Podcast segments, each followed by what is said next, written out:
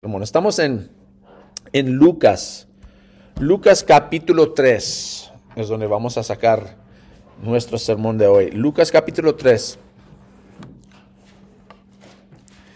Empezando en, en versículo 7. Muchos de nosotros sabemos quién es Juan el Bautista. Juan que, que, fue el primo de, de Jesús quien predicaba en el desierto, que se vestía de una forma muy rara, podemos decir, uh, pero predicaba la palabra de Dios. Y tan poderosamente, tan fuertemente que mucha, muchas personas salieron de, la ciudad para verlo en el desierto predicando y proclamando las buenas nuevas. Y eso es muy interesante, ¿verdad? Porque no es un hombre como los demás, no, no viene de, un pasado de mucho estudio en la palabra, no viene de una familia muy estudiada, de, de fariseos, de saduceos, de maestros. Bueno, su padre fue quién? Un sacerdote. Pero más de eso, pues es un hombre que anda en el desierto comiendo este, animalitos y vistiéndose de una forma muy rara, pero predicando la verdad. Y es, es una predicación o como se dice, ministerio de arrepentimiento. Y ese es el tema de hoy, el ministerio de arrepentimiento. Vamos a hablar sobre esa idea, qué es el arrepentimiento y, y la importancia de tal arrepentimiento en nuestras vidas. Entonces vamos a empezar con versículo 7. Fíjense en las, las buenas nuevas de Juan, en versículo 7 muchos acudían a Juan para que los bautizara. Camada de víboras les advirtió, que son buenas nuevas, que son camada de víboras. Pero así empieza. ¿Quién les dijo que podrán escapar del castigo que se acerca? Como digo, eh, se suena raro decir que son buenas nuevas, pero hasta este punto el problema es que están muy perdidos. No saben qué hacer ni dónde, dónde ir eh, los israelitas han estado bajo el control de los romanos por muchos años y dicen, pues, ¿qué pasó? Que, que no, que, que, no nos va a salvar el Señor, que no nos va a restaurar uh, el terreno, la tierra de nosotros. Los que están estudiando con nosotros en, en, la mañana en la clase, saben que eso es parte del problema, ¿sí? que los israelitas han desobedecido, se han desviado del, de, de, del Señor y Dios los está castigando, pero hizo la promesa de que algún día iban a tener otra vez la tierra, que iban a, a, a, ser restablecidos, restaurados, y ellos están pensando en eso, pues ¿qué vamos a hacer?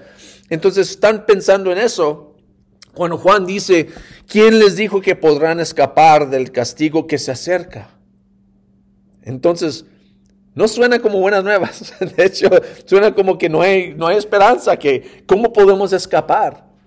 Y él está diciendo que de hecho estaban confiando mucho en su pasado, en, en, sus obras religiosas, en su linaje. Fíjense lo que dice, versículo 8, produzcan frutos que demuestren arrepentimiento y no se pongan a pensar, tenemos a Abraham por padre, porque les digo que aún de estas piedras Dios es capaz de darle hijos a Abraham. Es más, el hacha ya está puesta a la raíz de los árboles, y todo árbol que no produzca buen fruto será cortado y arrojado al fuego. De hecho, ellos estaban confiando en su linaje. Pues nosotros somos hijos de Abraham. Abraham es el hombre de la promesa, entonces Dios nos va a bendecir. ¿Cómo es que nos va a castigar? Estaban confiando en eso más que en Dios. Es un gran problema. Algunos otros, fariseos y saduceos, estaban confiando en, en su religión, estaban confiando en sus propias obras. El problema con eso es que la religión de ellos resultó en hipocresía, en, en, en pensar que estoy bien uh, mientras que estoy haciendo cosas malas y condenando a los demás por las mismas cosas que yo hago. La hipocresía. Es simplemente una forma de, de por afuera parecer religioso, pero por adentro está muerto. Ese es el castigo que desde el principio empieza Juan y continúa diciendo Jesús. La hipocresía, de hecho, viene de los actores de ese, de ese entonces, que simplemente pusieron un disfraz porque querían hacer un, papel en, sus actos y sus, sus ¿cómo se dice? las obras de, arte que hacían, ¿verdad? Que no, no eran actualmente eso, hipócritas. Y de hecho, muchos hoy en día son igual. Amén.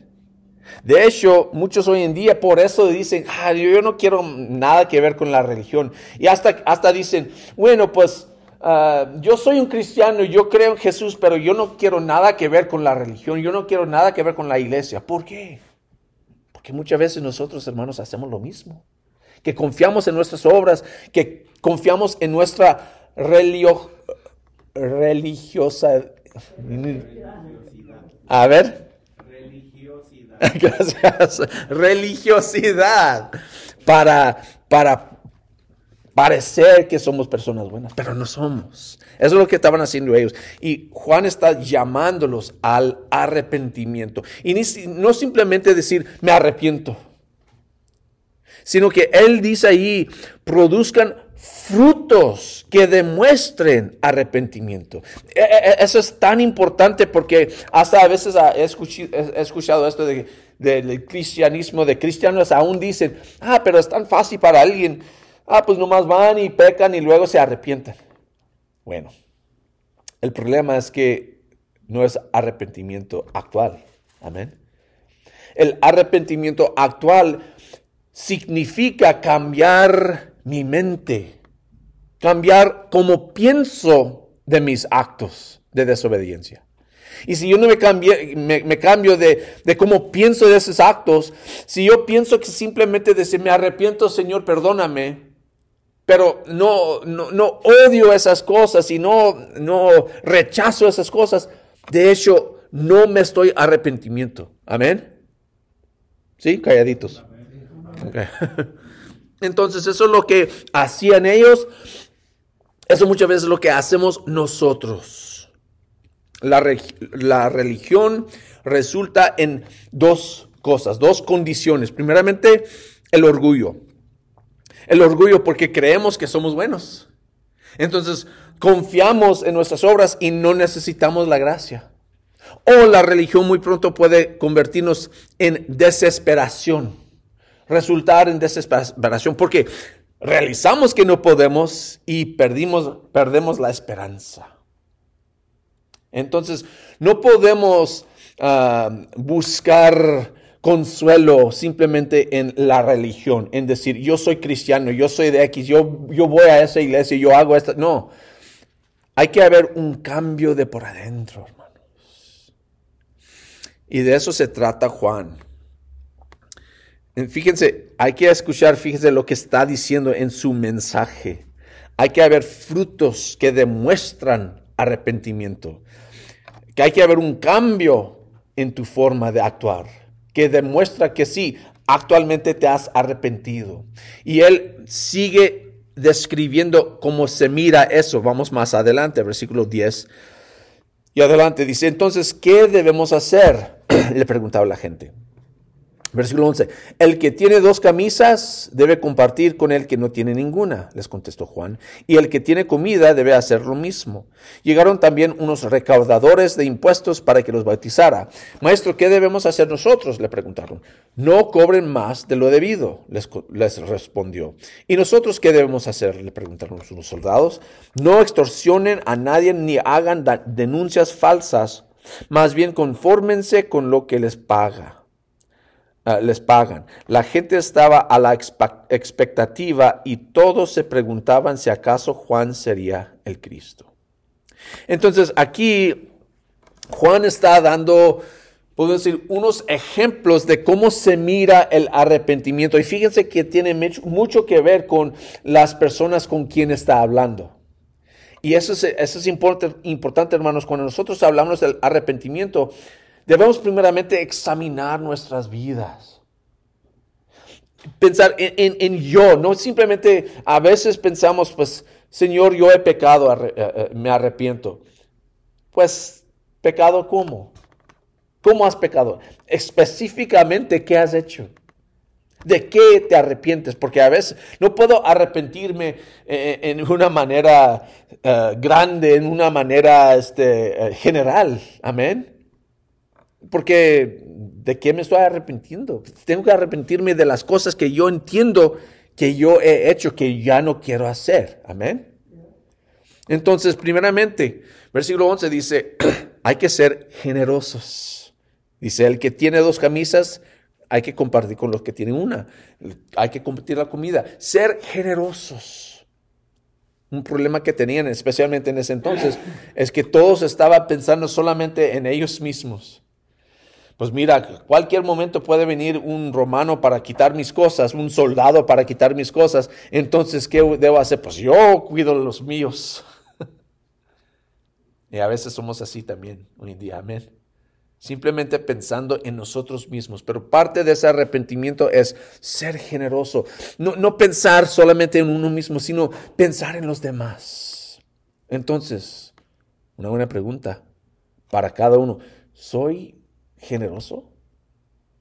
Si alguien me describe, diría que soy una persona generosa. Si no, pues tal vez hay que arrepentirme. No solo eso, versículos 12 a 13. Llegaron también unos recaudadores y sabemos qué son los recaudadores de impuestos, ¿verdad? Que de hecho eran los enemigos del mundo, porque primeramente son judíos, pero trabajan por el gobierno romano. Entonces, por ser judíos, los romanos de hecho no están muy interesados en ellos, pero porque trabajan por ellos y quitan el dinero de los judíos, Tampoco los judíos los quieren. Y lo que es más, no solo trabajan así, sino que si eh, eh, eh, los romanos cobran, pues vamos a decir 10%, pues ellos también tienen que sobrevivir. Entonces, ¿qué hacen? Cobran 20% a su propio pueblo, ¿verdad? Para sobrevivir, pero muchos de ellos eran muy ricos, tenían bastante y más. Entonces, no solamente ser generosos, sino versículos 12 a 13, hay que ser honestos dice Juan. Hay que examinar tu vida para que si lo que estás haciendo y diciendo es correcto, es honesto. Y a veces, hermanos, si examinamos nuestras vidas, a veces no somos honestos. Ahora, no significa que uno que vende cosas no puede vender por Pues claro, como digo, tenemos que sobrevivir. Si, su trabajo es vender cosas, uno compra cosas por cierto, cierto precio y las vende por otro precio y su trabajo es ganar un poco para sobrevivir, proveer este servicio al pueblo. Pero algunos que sabiendo que la gente necesita, pues cobran de más. De hecho, hay un hombre que se me hace que todavía está en la cárcel, un un hombre joven, de hecho. Se me hace que a lo mejor tiene como, está en sus 20 o tal vez ya a madurar un poco más a sus 30, pero muy, muy, muy rico. ¿Por qué? Porque él es el dueño de un, una pastilla que se necesita la gente para sobrevivir.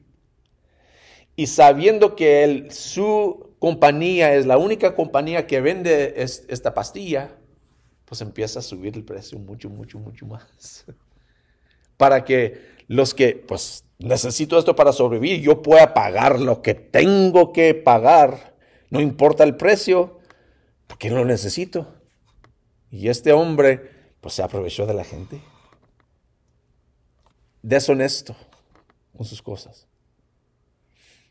Entonces hay que examinar nuestras vidas, hermanos. ¿Somos honestos? Yo he dicho, de vez en cuando hemos hablado de esto. Para nosotros, si yo, si yo digo a mi hermano, hermano, ah, que no venga a mi casa el viernes a las, a las 7, vamos a comer juntos.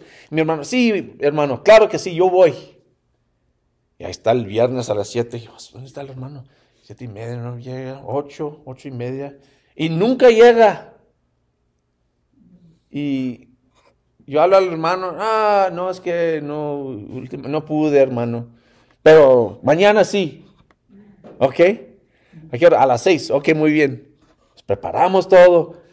Y no viene, y no viene, y no viene. Y últimamente es porque no quiere ir.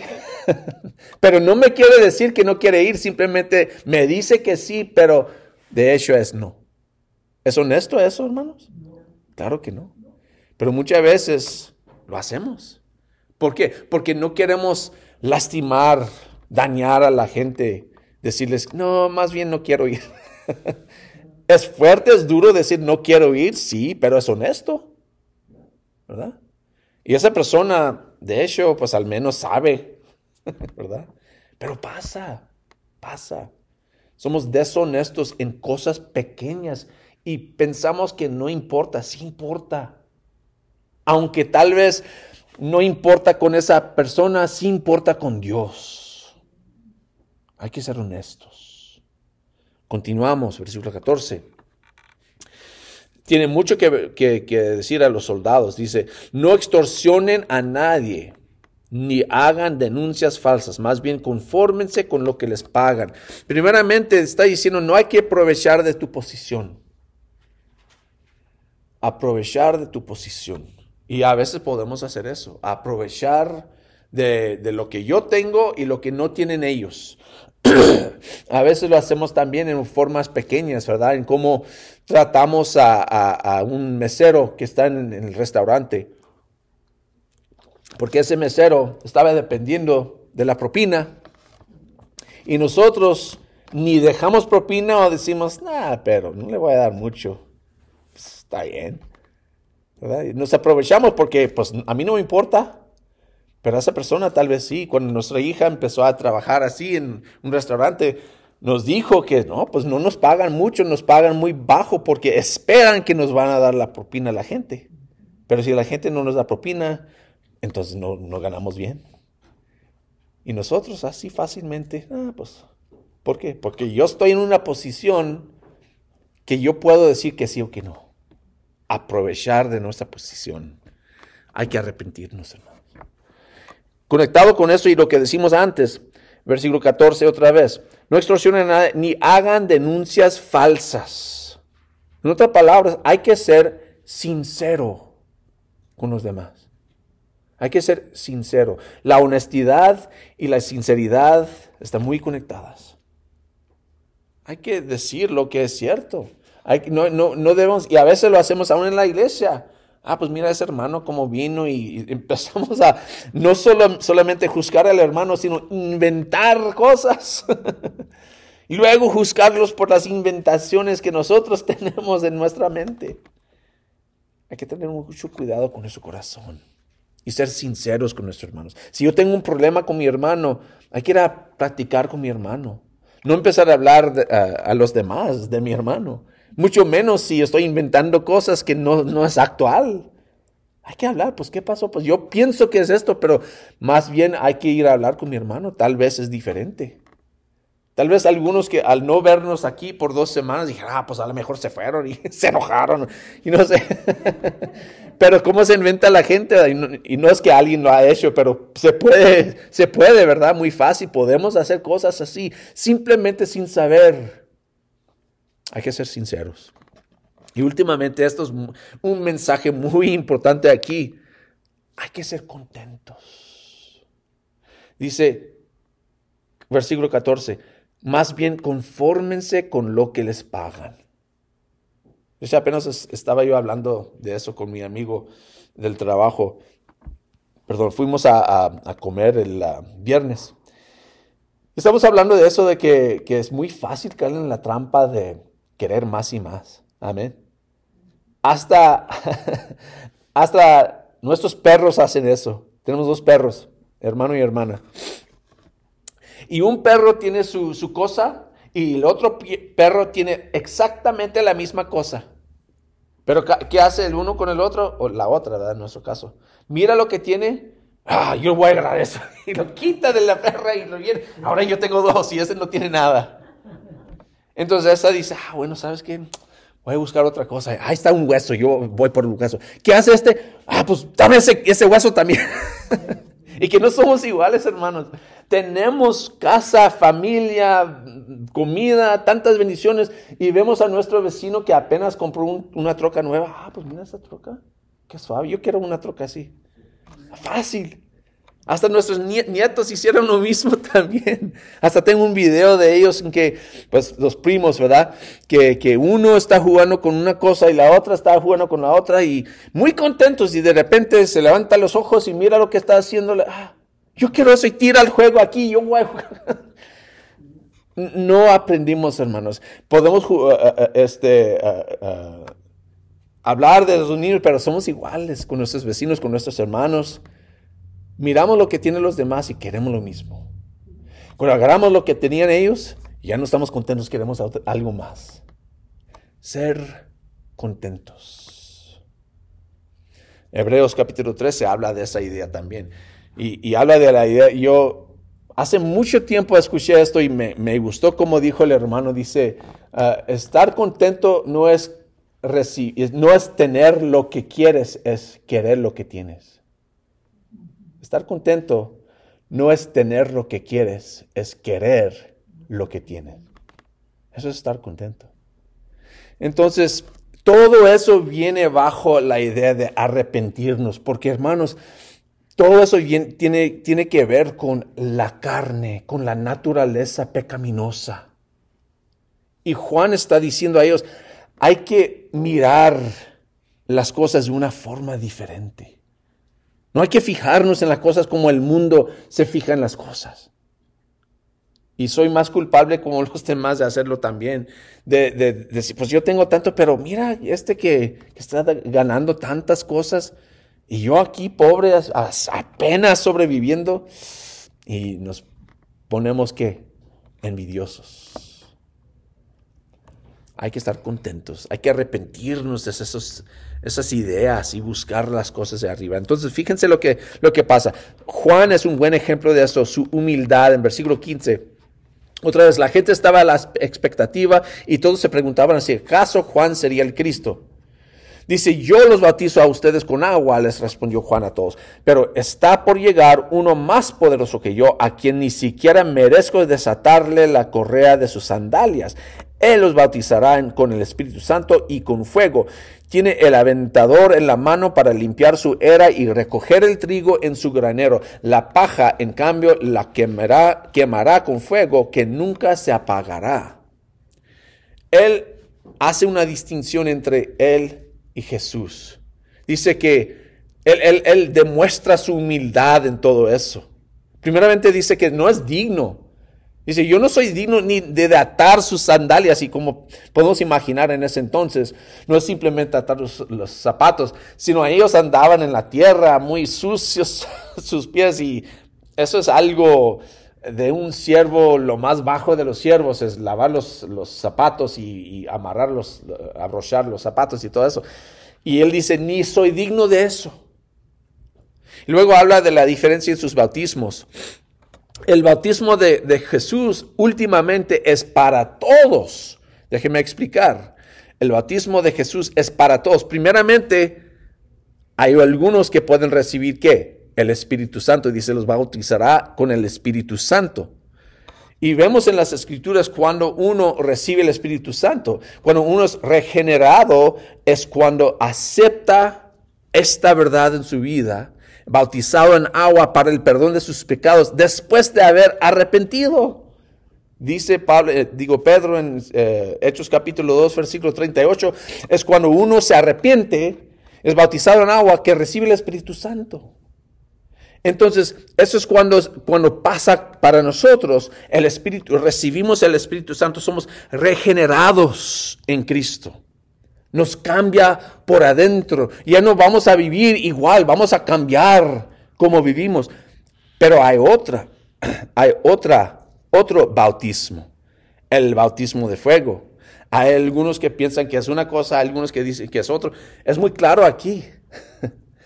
Hablan versículo 9 y versículo 17 de ese otro bautismo. Otra vez versículo 9 dice, es más, el hacha ya está puesta a la raíz de los árboles y todo árbol que no produzca buen fruto será cortado y arrojado al fuego.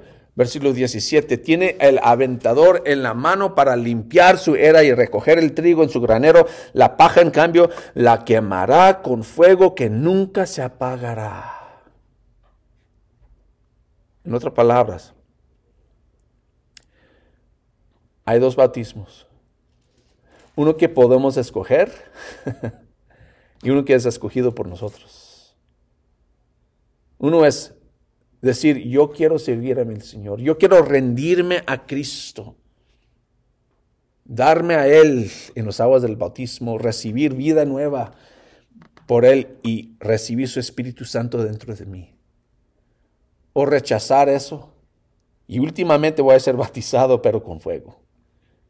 El fuego de la destrucción, el fuego de la condenación. Y por eso dice lo que dice en versículo 18. Y con muchas otras palabras exhortaba Juan a la gente y le anunciaba las buenas nuevas. Son buenas nuevas si aceptamos lo que dice. Amén. Pero si no, bueno, el final, el fin para nosotros es ese otro bautismo. El bautismo de fuego es para siempre yo no quiero eso. Entonces pueden ser buenas nuevas para nosotros si nos arrepentimos de nuestros pecados y nos rendimos a Jesús. Entonces la pregunta para cada persona es, ¿cuál bautismo escoges tú? ¿Quieres vivir por Cristo o quieres vivir contra Cristo? Bueno, vamos al Señor en oración, hermanos. Ahí terminamos.